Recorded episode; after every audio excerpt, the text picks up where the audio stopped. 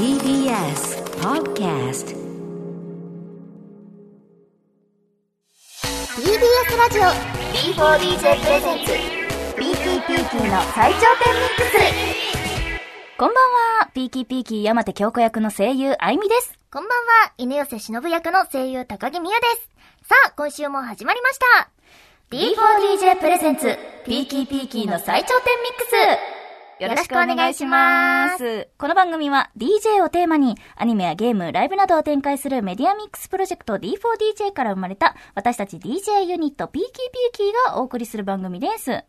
はい。そして今週一緒にお送りするのは高木美佑ちゃん、みゆちゃんです。よろしくお願いします。はい、お願いします。お願いします。さあ、今日のピキラジは素敵なゲストの方をお迎えしておりますよ。はい。アニメ D4DJ First Mix の水島精二監督です。監督。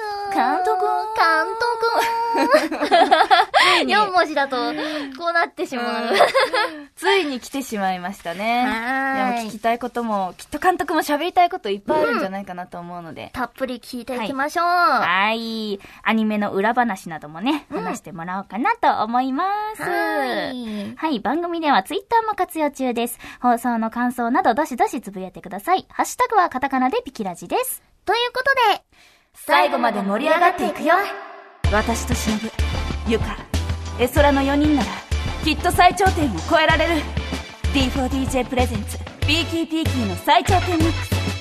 D4DJ プレゼンツ、ピーキーピーキーの最頂点ミックス、パーソナリティの愛美と、高木美佑でお送りしておりますさあ、早速ご紹介しましょう。本日のゲスト、アニメ D4DJ First Mix の監督、水島精二さんです。お願いします。どうも、こんばんは。アニメーション監督の水島誠二です。今日はよろしくお願いします。よろしくお願いしますお願いします。じゃあ、まずはですね、水島監督のプロフィールをご紹介します。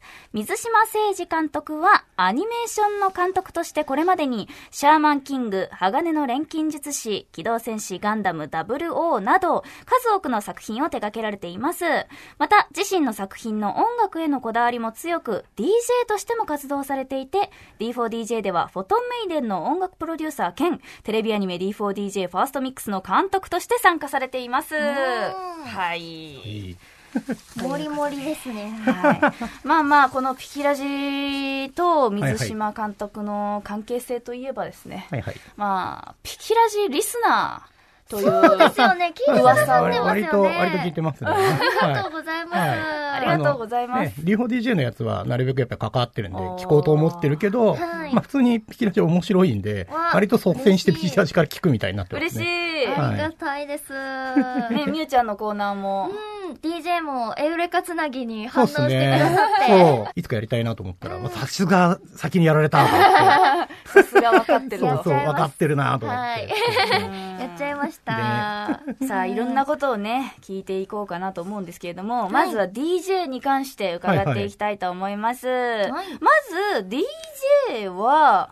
いつからやられてるんですか？もうでも、何年前だろう？なんか結、構前からやてますよね7、8年前って言い続けて、もうなんか数年経った気がするんで。じゃあじゃあもう10 10年ぐらいか10な。年ぐらい前に始めたけど、まあでも全然、あれですね、あの、か場数踏んでないんで。そうそう。最初からアニソン DJ。そうそうそう、最初からアイソン DJ。うんうんうん。うんうんなので、まあそういう意味では、あのね、アニメ監督がアニソン DJ をやるんだったら、まあ、自分の作品の曲かけるのがいいんだろうみたいなところで、そう、あの、めちゃめちゃ楽して DJ やって。えーそんな説得力が違いますからそうね。、あの、その説得力って言葉に助けられて、あの、いつまで経っても上達しないっていう、えー。そう、最近機械の性能に耐えることを覚えて、あの、新しいコントローラー買ってみたりとかね、年末に、ただまだ実践で使ってないっていうね。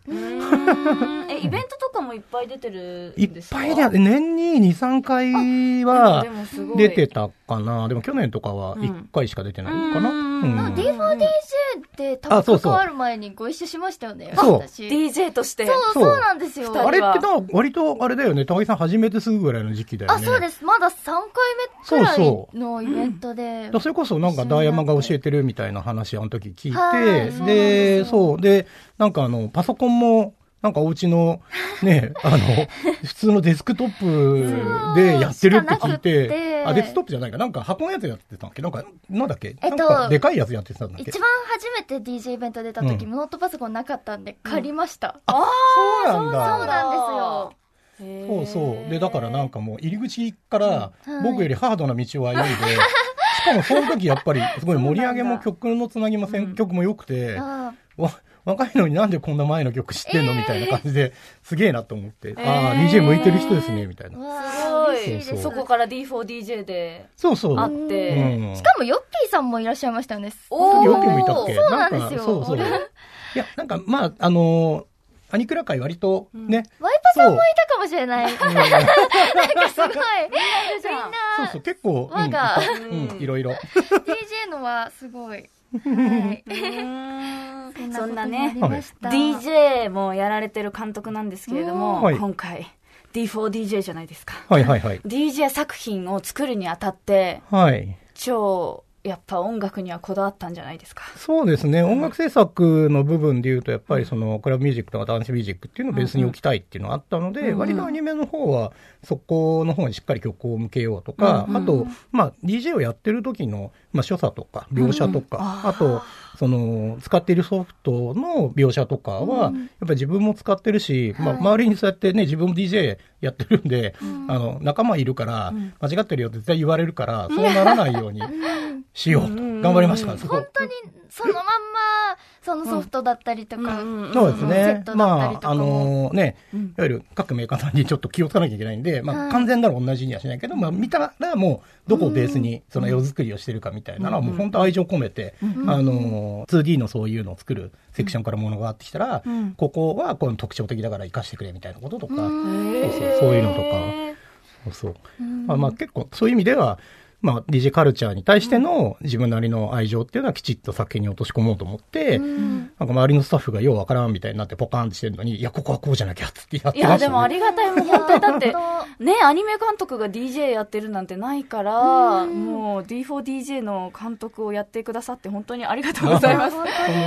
最初、ねオファーをいただいた時は、はいどう思いましたか、あ、いや、えっと、まあ、あの、制作会社の3次元の社長から、あの話をもらって、はい。確かに DJ コンをやるんだったら、うん。まあ経験してる人間がしっかり立たないと、あの、本当にわからない、パッと見だと何やってるかわかんない世界なので、そうですよね。だから、割とニッチですもんね。そうそう。うん。で、まあ、でありながら、ほら、あのー結局4人でユニットやってて、パフォーマンスでとかっていう、そういうのとかがいろいろあった時に、まあ、それをなんか作品とか、そのコンテンツとして成立させながら、DJ っていう部分をしっかり、その、なんだろう、根付かせるみたいなのは、やっぱ分かってないとダメかなって気はしたんで、そこは結構頑張りましたね。うんはおかげさまでね。なんかすごい、挿入歌もめちゃくちゃ多くないですか？思いましあた。それはでも音楽もののコンテンツやった時うん。にそうしたいなってあのとにかく毎週曲をかけたいっていうのはもう自分も望んでるしまあやっぱりコンテンツ的にもあのねあのいわゆるゲームがたくさん曲を作りますっていうのをもう最初から聞いてたんでじゃあアニメも本当にストーリーに合わせてうん。その曲をどんどんとこうかけていきたいしあとうんあのなんかいつの間にか曲ができましたってやつよりはその制作しているっていうのもきちっと書きたかった。確かに。あそうーですよね。まほちゃんが何回も、あの、を作ってうん。頑張っている姿だったりとかも。確かに、一週間後に曲がもうできましたとかじゃなくて、ちゃんと悩んでいる姿だったりとか、うんあとそれが歌詞に反映されてたりとか。そうそうそう。だから誰が作ってるのかとか、どういう気持ちでやってるのかとか、あとまあうん、そのさっき言った、その DJ カルチャーで言うと、その DJ をやってる人って、結局トラックメーカーって側面があって、曲を作ってる人もたくさんいるんですよ。そうですね。だからそこはもう、あの、切り離せないものなので、うん。D4DJ の企画をいただいて、自分監督やるときに、DJ プレイはするけれども、基本トラックメイキングの話にした方が、青春ものとしてストーリー乗せやすいし、見てる側がその DJ とか曲を作るってことに対して、あの、興味を持ってくれるだろうで、そこ間口にゲームやると、ゲームの方がその DJ 機材とかを、割とちゃんと、こう、なんていうのかな、ゲームとして落とし込んでるんで、まあそれとかもね、あの、俺らの仲間の DJ ウィニアンってやつが、そういうのをシステムやったりとかしてて、結構だから、あちこちに知り合いがいるっていう謎の企画になってたんですよね。そういうのもあって。いろんな方の協力を経て。そうですね。だからそういう意味では DJ コンテンツ、DJ を、えっと、テーマにした。で、あの、なんだろう、物語とかその作品全体で言うと、つなぐとか、そういうのが大きいテーマなんだけど、それ以外のその DJ って言われる、なんだろう、見え方は、そういう、実は、その通り DJ をやってる人間とかがきちっと入ってたりとかするので、まあ、なんとかそれでこう、今のいい感じに持っていってくれるんじゃないかなって思いますね。なんかあのー秋葉原の DJ バーもぐらのダーヤマさんがアニメ制作で協力した、詳しくは水島監督に聞いてって 言ってましたね。はい。言っていはいたんですけれども。とかの。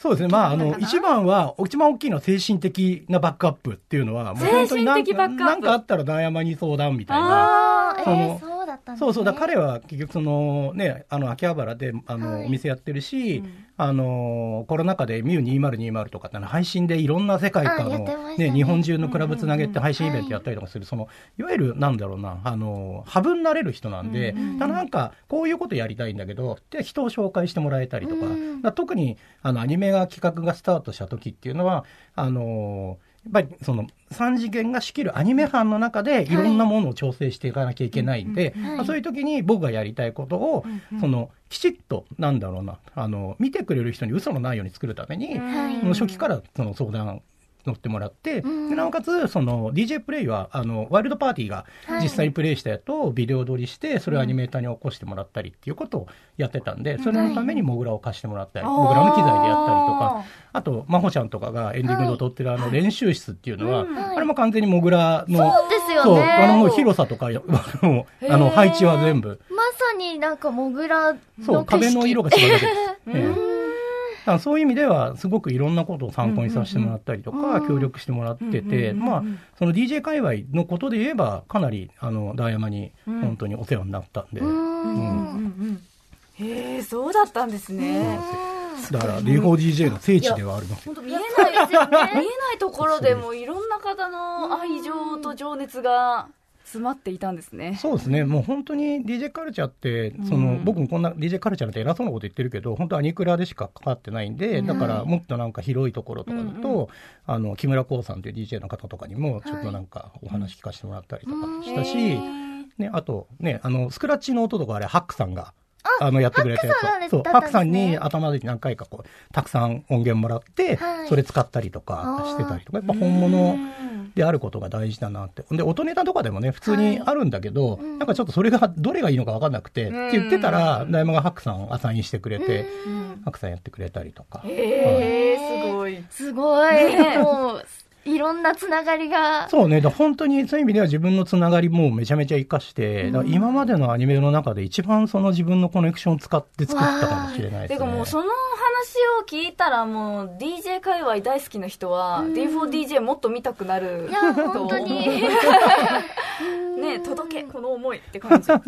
ねさあそして、えー私たちピキピはいキのお話もちょっとしていこうかなと思うんですけれども、えピキピキは最終回あのアブソリュートをはいはい。披露させていただきまして、あのアブソリュートに関しては水島さんからあ今津さんにオーダーをしたというふうに聞いたんですけれども、まあ、あの、アニメの場合はね、あの、こういうところで使うこういう曲なんですって説明とこういう曲が欲しいですっていうのを、割とまあ、あの、詳細に、あの、なんかメモ作って、まあ、詳細に言ってもヘラ1枚ぐらいですけど、やってるんですけど、もうこれに関しては最終回で、はいえっ、と、あの、ハピアラと対決する曲ですと。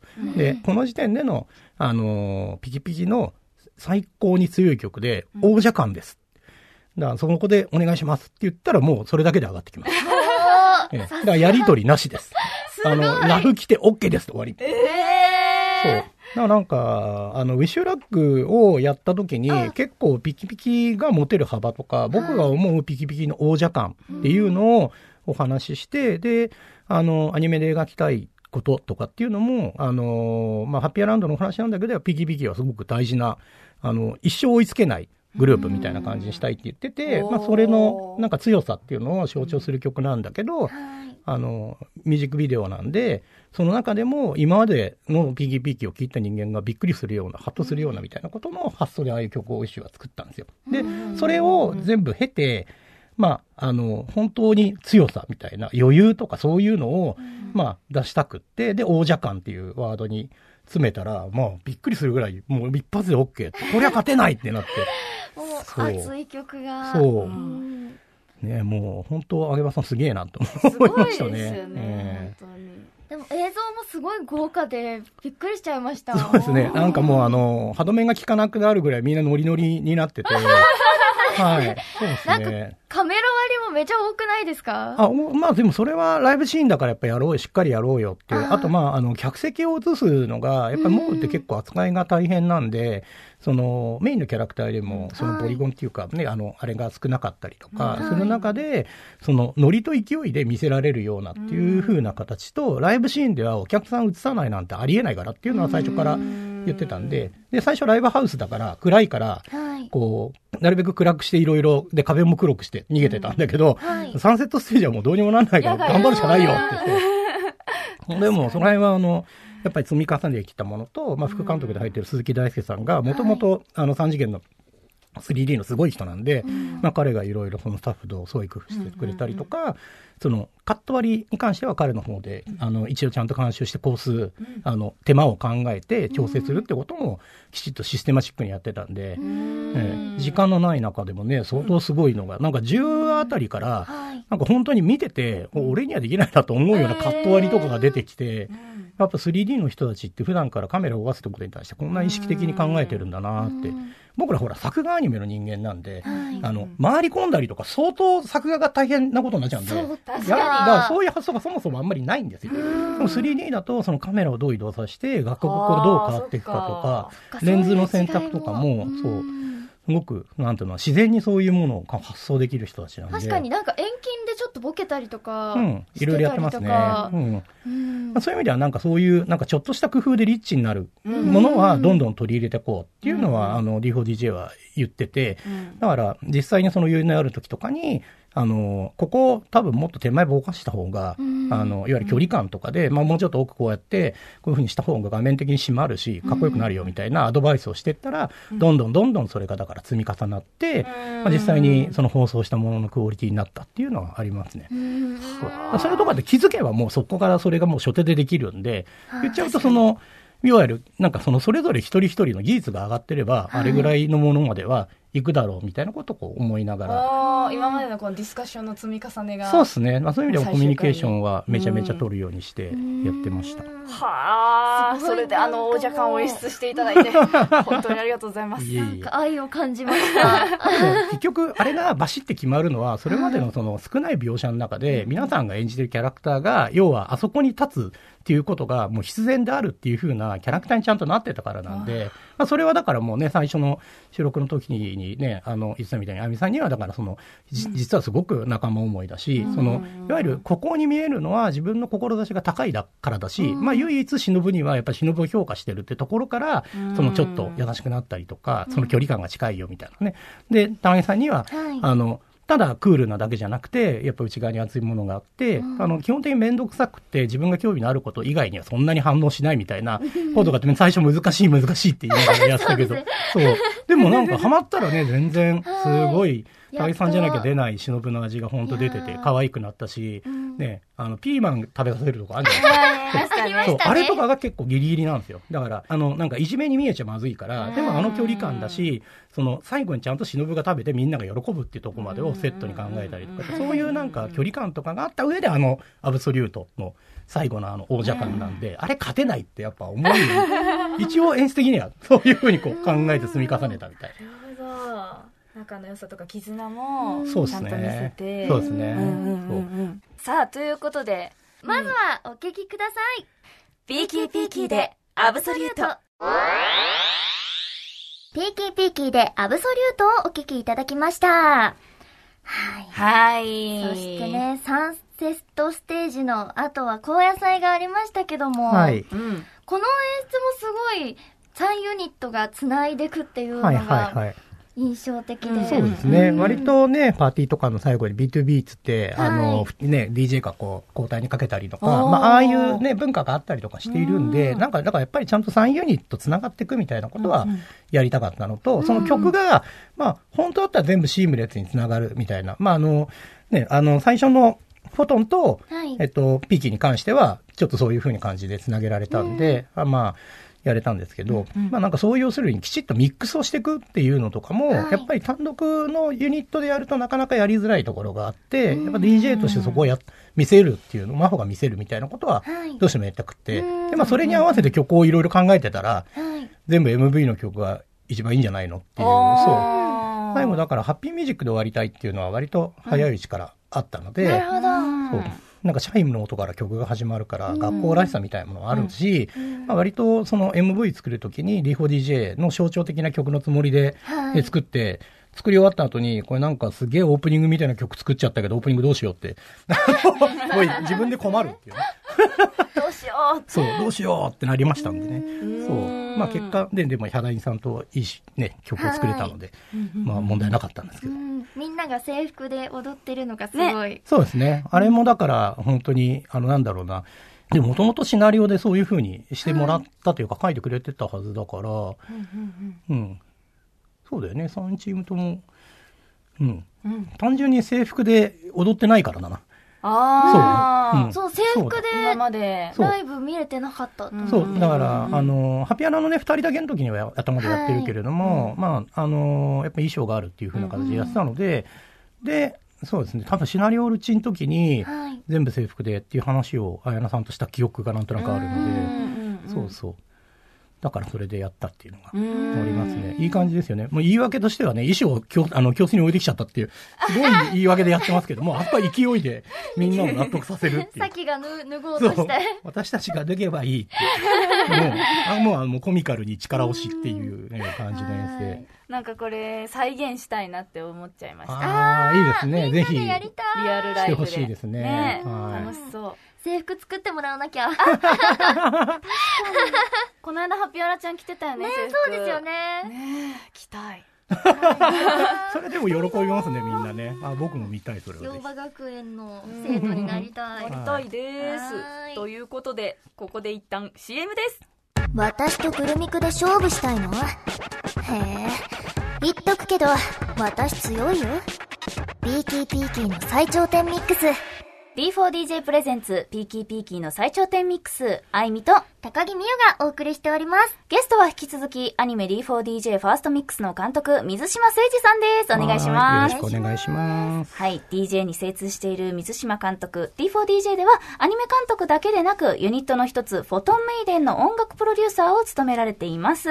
そして、えーフォトンメイデン福島の綾役の佐藤ひなたちゃんが出演してくれた回でも、えー水島監督のエピソードが語られる場面がありました。うん。先日の久しぶりのお客さんありのライブは、水島監督が考えてくださって、そのライブ限定のフォトンメイデンのセリフ。があったりしたので、なんかう、んその、水島監督込みでフォトンメイデンの世界観をライブごとに進化してってる感じですかね、今は。瀬戸りも結構水島さんとうん話し合って前回は。ああ、そうなんだ。なんだ、すごい。そうなんですよ。うーん。はい。なるほど。とのことなんですけれどもはいはい。結構メンバーとはやりとりして。そうですね。僕はあのも、レコーディングが全部基本的に立ち会うので、まあそういう時に話したりとか、あの、基本的には僕がこういうセトリどうですかって投げて、で、それに対して意見もらって、僕がまた調整してみたいなやりとりをしたりとか、で、それで、あの、長めの MC のところにセリフが入るっていうんで、あの、基本的な、その、なんだろうな、セリフをきちっと考えるみたいなところまでは実はやってないんですけど、あの、こういう方向性のこういうセリフで、この辺の話とかになるといいんじゃないかな、みたいなのをまたみんなで話し合って多分やってくれてるんだと思うんですよね。ええだから、そういう意味ではなんかみんなで作ろうみたいな感じにはなっておりますね。はい。いいチームワークですね。そして、フォトンメイデンといえば、アニメ D4DJ ファーストミックスでは、9話からサンセットステージが描かれる最終回にかけて、ストーリーに大きくはい。関わってき。ましたね。ははい。フォトンは結構、あのー終盤というか、ね、うん。後半での。後半での出番だったんでしたけども、はいフォトンメイデンは、でも、やっぱり、異質というか、うんなんかさ、同じ高校生なのに、なんか空気感が全然違う気がして、もう衣装光ってるし。あれは、あの、八千さんが、あの、はあのデザインした時に、うん実は、あの、光るつもりでやってたんですよ、みたいな。で、まあ、やっぱりちょっとライブステージやるのはなかなか難しいっていうのがあって、だから、あ、じゃあアニメじゃあ必ず光らせますって言って、なのであんな光ってるっていう。幻想的な感じですそうよですね。ね。まあ、ああいうな。なんか、発光素材みたいなやつは、僕は、まあ、アニメは結構ああいうの向いてるんで、はいまあ、自分がやったガンダムとかでも、ね、光らしたりとか、あと、楽園ゼフでも光らしたりとかしてるのでうん、お手の物ですっていう感じで、やらせてもらったりとかしましたね。まあ、なんかそういう部分では、もともと、その、あれですね、あの、最初にフォトンメイデンのコンセプトっていうか話したときに、あの、運営の方から、まあ、曲作りとかの時に、アンノーン感っていう、要するに未知なるもの、わからないものっていうふうな、あの、あれをいただいたんで、はい。だからそこに割と寄せてキャラクターとかも、あの、学園生活の中だと本人たちの感じが出るけれども、パフォーマンスになるとちょっと孤高の人間からはこう近寄りがたいみたいなポジションに置いて、でそのなんか差でキャラクター性を描こうとか、まあ、どうしてもその、ハッピーアラウンドの物語の中でライバルとして現れるから、その中で、でも結構キャラクターとして使われるように。アニメだとね、結構トアがフューチャーされた感じになってますけど、はいまあ本当は、だから、もっとね、4人もっと、あの、そういう部分とかで書きたかったかなと。まあ、曲作りのところでは、サキがリードして、まあだからサキとトアにちょっとお話がより言っちゃったんで、もったいないな、みたいな。そして、えーアニメで披露されたフォトンの新曲、暁、はい。えー10話で初披露がありまして、さらに11話でリミックスバージョンのフルーツミックスを披露。こちらのアイデアは監督が、そうですね。これも、でも結局その、グルミクと一緒にやっていく中で、はい。その、他の子たちがやっぱりその自分たちで曲を作っていて、フォトンメイデンっていうのをプロデューサーがいたりとか、芸能事務所に所属してみたいなところで結構異質なんで、そういう中で本人たちが何をするのかっていうのはやっぱり、その今後物語がこうゲームの方とかに進んでいくときに、まあやっぱり自分たちがそのフォトンメイデンとしてどうするのかっていうところには行きそうだっていうのは聞いてたんで、じゃあその一つの方向としてやっぱさっきが、あの他の子たちと同じように音楽に対してアイデアを持つみたいなことはもうやりたいと。で、ストーリーもそうだし、あと、まあ、リミックスって文化がやっぱ DJ にはそうですね。DJ 文化にはもう密接なので、だからちゃんとリミックスを一回やりたいっていうのがあったんで、じゃあフォトンでそれをやろうっていうことで、物語の中でも、さきが自分がその北海道にいて自然とかそういうなんか、あの、ネイチャーな部分とかを持っているから、自然的なこう発想とか、そういうものに対する敬愛みたいなものがあるから、生音を使ったミックスをしたいみたいなところで、こう、暁のリミックスはこういう方向だっていうんで、でそ逆にそれをやるから、原曲の方の音をちょっと間引いて、あの、作曲をしたフモに、あの、この音は、あの、いわゆる後でリミックスするときに似たような音を入れたい希望があるから、これちょっとオミットできるみたいな相談しながら、すごいキャッチボールをして、そう暁の原曲を作るみたいな。リミックスを作ることを前提に、もう原曲も、そうですね。いい感じに。そうですね。だから、あの時、あの、ブランニューワールドって、あの、はい。ハピアラの曲とかも、はい。やっぱりこういう物語の中で、その、レイが自分で作ってボーカルをする、歌詞もレイが書くみたいなことで、その、それまでのドラマの中でこういうふうに思ってるからって言って、実は両方ともあの10話のバトル曲って、不毛ってうちの作家が作ってるんですけど、まあ僕はもうめちゃめちゃ本当に信頼を置いてる人なんですけど、その、だからもう、その両方の味を出しつつ、この話の中でのバランスみたいなことも本当にもうすごい、なんだろうな、コミュニケーション取って、ええ やったんで、まあ、結構だからアニメにかかってる曲ってあの、まあ、僕が所属してるひふみっていう音楽事務所の方で、あの割とコントロールをさせてもらったんで、もうかつてないぐらい細かく、そういう演出意図と楽曲のクオリティっていうか、楽曲の報告性みたいなのは詰められましたね。ああ、同じ会社だからそうこそ。そうそう。だからそんな中ででもアブソリュートはもう普通にあげまさんのところにやってもらったんだけど、あの短いコメントだけでもう全てに勝っちゃう曲が上がってきちゃったみたいなね。すごいなぁ運命さすが王者ですね。あ、これフルーツミックスじゃないですか。はいはい私、あの、D4DJ のアニメが発表された時に、普通にファーストミックスのことフルーツミックスって呼んでて、ああ、ねなんとなく似てますよね。うん確かに言われてみれば、しばらくフルーツミックスだと思ってたんですよ。かわいい。と思ってたら、違って、違います。偶然、偶然フルーツミックスですごい今嬉しくなっちゃいました。そう。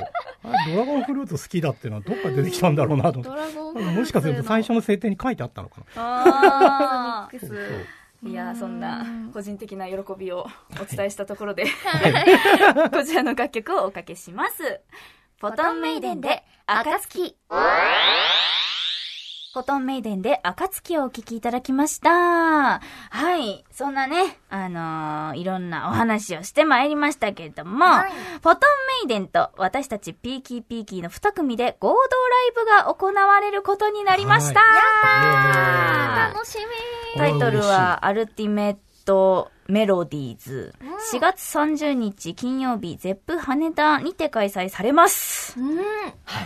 そうですね。まあ、あの、王者 Peaky P-key の胸を借りてですね。いやいやいやいや、それ何をおっしゃいますかメイデンと。してもこう、頑張って、えーびっくりさせるようなライブができたらいいなと思って、いやいやもうあの、瀬戸りも組み終わり、あえーお今ちょっと、そう、曲のエディットとか、こういう感じにしたいよみたいなことを社内で調整しつつ、えおーー万全の体制で、Peaky P-key に挑もうと思っておりますので。あ挑まれるぞーか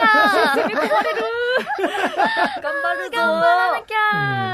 いやでも楽しみだな楽しみ。ねえ。いや、なんかね、まさか Peaky P-key とツーマンになるとは思ってなかったんで、ちょっと緊張みたいなフ感じ。です。ォトンメイデンさんのライブはもう私たちいつもモニターに釘付けなんで、あもうすっごい毎回楽しあ、まそうですね。割となんか世界観をやっぱりきちっと構築しようっていうのは、うんまあコンセプトが大事なグループだと思ってるんで、うん。まあそういう意味ではうん、そういうところも含めて、すごくなんか、あの、こちらの意見とか反映させてくれたりとか、あうん。の、運営さんの方が、あの、どうしたらいいですかって話を聞いてくれたりするんです。ごいありがたいなうんうん。うん。期待に応えられるように、あの、演者のね、パフォーマンスも最大限に引き出せるように、うん。はい。ねいやセトリを組んだり、どうするよめいちゃん。監督すごい意気込んでますそうなんだよなけど。ねね私たちうんもちょっと、あげます大先生に、え。うん。あの松大先生にお願いしておちょっと。願いしたいあなのすごい強い球とかね、でも来るんじゃないですか？すっごい強いやつでお願いしますって。強いやつ待ってます。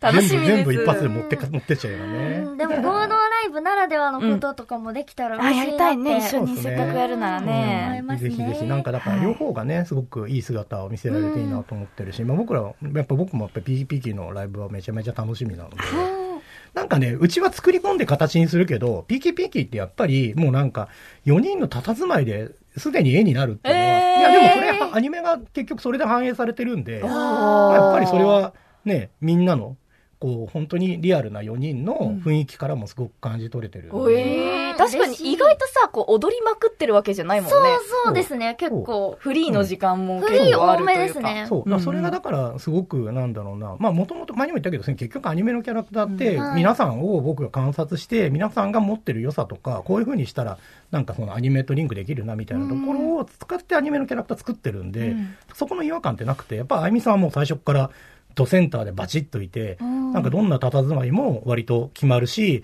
忍はね、なんかあの上でちょこんっているみたいなイメージじゃないですか。うんはい。で高井さんは大きいけどあんまり、なんか雰囲気やっぱり柔らかい人なんで、うんそういう意味では、すごくなんかそこにいることで佇まいとかもちゃんと生きてくるし、でライブの時ちょっとノリノリになってるのって、あの、アニメがほら結構クールだけど、はい。結局ちょっと可愛いそういうなんかところを見せるくすぐりとかでみんなが喜んでるのを見ると、やっぱ高木さんはそこでははいそれでいいなと思うし。あ、本当ですか？ちょっと悩んでたんですよ。そうそう。いや、もうどうしてもなんか動いちゃうんですよ、体が勝手に。それそれで大丈夫です。その、そのなんだろうな、差が面白いんですよね。生とアニメとっていうところって。そうそう。だから、あのね、あの、DJ タイムの時に、忍でやってる時とかも、はい全然いいじゃんって僕は思うので、そうそう嬉しいです盛りすぎない方がいいです。そうそうそう。でね、左右の二人も本当にアニメ通して、その、そんなには書けなかったけど、まあ、エソラのなんかしたたかさとか、うんあの、エソラだから本当にあの、メンバー間で一緒にいる時にダラッとしてたじゃないですか。あ、してましたね、そうそう。ポテチ食べて。そうそうそう。あれとかもやっぱりだどうしてもやりたかったんですよ。距離感。どうしてもそうそうそう。あ、筋肉自撮り衝撃的だったんそうそう。ですけど。あれもでもほら、もともとそういうキャラだっていうのは、あの、ゲームの方からも、うんあの、ね、プロフィールとかで分かってたんで、まあ、あの、筋肉取る自撮り女子っているんですよ、本当に。うんうんうんあー。う。インスタグラムとか。インスタグラムいます。はい。うん。で、それ僕の知り合いのアーティストの子も、それ撮ってて、ん。で、たまたまだからその子と、要するに繋がったから、うん。本当に鍛えてる人ってこれ自撮りで撮るんだ。って、もっとなんか顔を入れたりとか、いろんなポーズで、うん。その腹筋割れてんのを撮っててうん、これだってやっぱ思って、うん、自撮り撮ってるのを映像にするのは全然やった方がいいからって、もうそういうインスタグラムとかで、その子の写真とか、あと他にも検索して集めたやつをスタッフに見せて、そうそう。だからこういうのはちゃんとあるよって言って、そう。で、それをゆかがやってるみたいなことでキャラ立てとか、その、だからこそそのパフォーマンスをしてる時に、すごく彼女っていうのは自信満々で動くみたいな裏付けでしてっていうのサイドのものってなる。で、割と小泉さんってなんかあのね、ふわふわっとしてるじゃないですか。そう。ああいうのをだから床に落とし込んで。そう。だからもう本当に、あのーゲームの方の収録とかでちょっとお話ししたりとか、その時にそのスタッフと普通に話してる姿とかを観察して、あ、観察されてた。この子、この子ってこんな感じなんだっていうのをキャラに生かす。やばい、見られてたのか。あのね、まあ、あの、監督はね、もはいそのいろんなものを表現するためには、やっぱりはい洞察力とかす観察力って必要なので。アンテナのうん張り巡らだって、しが。なんか自分とどっか接点がある方が演じるときに、うんすごくシンパシーも感じるし、なんかこねう、。役に入り込みやすいだろうなっていうのは、はいそのな中にはもうすごいの、なんでお芝居を極めたいみたいな、全く真逆なやりたいっすみたいな、言ってる人とかはそういうのでもいいと思うけど、うんそうじゃない限り、やっぱり自分との共通項を見出したら役に対して思い入れも深くなるっていうのも、それまでの仕事でも、ね、いろんな人にそういうふうにこう、してもらってるのを見てると、まあ、D4DJ で特にキャリアの浅い人とか、とにかく人数が多くて出番が少ない。で、その中でキャラクターを表現するってなると、うん、わかりやすい。本人にとってわかりやすい。本人にとって自然にやりやすいみたいなところは立てるべきだと思ってやってると。意外と考えてるよ。こんな、そんな調子に乗っえて軽いタイプの人いや、そんなこと。はないですけど。めちゃめちゃ伝わってきました、今。ええありがとうございます。うんそういう意味ではそれぞれのキャラクターは僕から見たご本人たちのその印象っていうものが色濃く反映はされてますね。嬉しいね。さっきとリンクだけはちょっと違いますけどね。やっぱりその必要の、必要な要素が他のとこだったので、だからつむぎとかは苦労してんだろうなって思いながら。確かに。そう。結ただ構真逆彼女はね、うん、真逆だけど、基本的には全部本人になっちゃうじゃないですか。お芝居だけは崩さないでねってお願いしてやってるんで。そうそう。要所要所。所でね。うんはい、ということで、いろんなお話をありがとうございました。ありがとうございました最後に、この、あの、ピキラジオ聞いているリスナーさんにメはいッセージをお願いします。はい。あの、D4DJ、あの、これからもどんどんどんどんこう、続いていく、繋がっていくコンテンツだと思います。まあ、アニメもまた作れるといいですし、なんだろうな、その、いろんなことをやっている、えっと、作品だと思うんで、あの、ピキラジだけじゃなくて、えっと、いろんなものをもう本当に楽しんでいただけると嬉しいなと思います。はい。僕もなるべく、こう、いろんなことに参加できるように、これからも頑張っていこうと思いますんで、よろしくお願いします。ああ、ありがとうござい。ますということで、本日のゲストは、アニメ D4DJ ファーストミックスの監督、水島誠二さんでした。ありがとうございました。ありがとうございましたありがとうございました。TBS ラジオ D4DJ プレゼンツ PDD の最頂点ミックス D4DJ インフォメーション。毎週金曜23時から東京 MX ほか全30曲以上にて D4DJ フォトンメイデン TV が順次放送中です。番組中にミニアニメぶっちみくも放送します。また、DJ パフォーマンスをお楽しみいただける D4DJ DJ タイムを公式 YouTube チャンネルでご覧いただけます。スケジュールなど詳細は公式サイトをご確認ください。スマートフォン向けリズムゲーム D4DJ グルービーミックスはただいま好評配信中です。グルミクではオリジナル楽曲だけでなく様々なカバー楽曲、ドラマなどのインスト、名作ゲームの BGM で DJ 気分が楽しめます。皆さんぜひダウンロードして遊んでください。4月30日金曜日に、ピーキーピーキーフォトンメイデン合同ライブアルティメットメロディーズを開催します。D4DJ プロジェクト初の2ユニット合同ライブをお楽しみに。チケット情報は公式サイト Twitter をご覧ください。TBS ラジオ D4DJ プレゼンツ PKPK の最頂点ミックス D4DJ プレゼンツ PKPK の最頂点ミックスエンディングです。はい。いやー、たっぷりおたっ話。ぷり、もうこぼれまくってるんじゃない？こうん。れ。今日はディレクターズカット版がいっぱいめちゃめちゃあると思います。ありそう。ねえ。うんぜひ聞いてほしいです。聞いてほしいですねはい。ということで、えー今日の放送のトーク部分は、えー音声配信サービスのポッドキャストやラジオクラウドで聞くことができます。えー放送未公開トークも含めたディレクターズカット版が全国どこでも無料で聞けますよ。そして来週のピキラジは私あいみと倉地レオちゃんの二人でお送りします。すでにお伝えしていますが、ピキラジは来週3月25日の放送がいよいよラスト最終回となります。最後までよろしくお願いします。それではまた来週お会いしましょう。お送りしたのはあいみと、高木美優でしたバイバーイ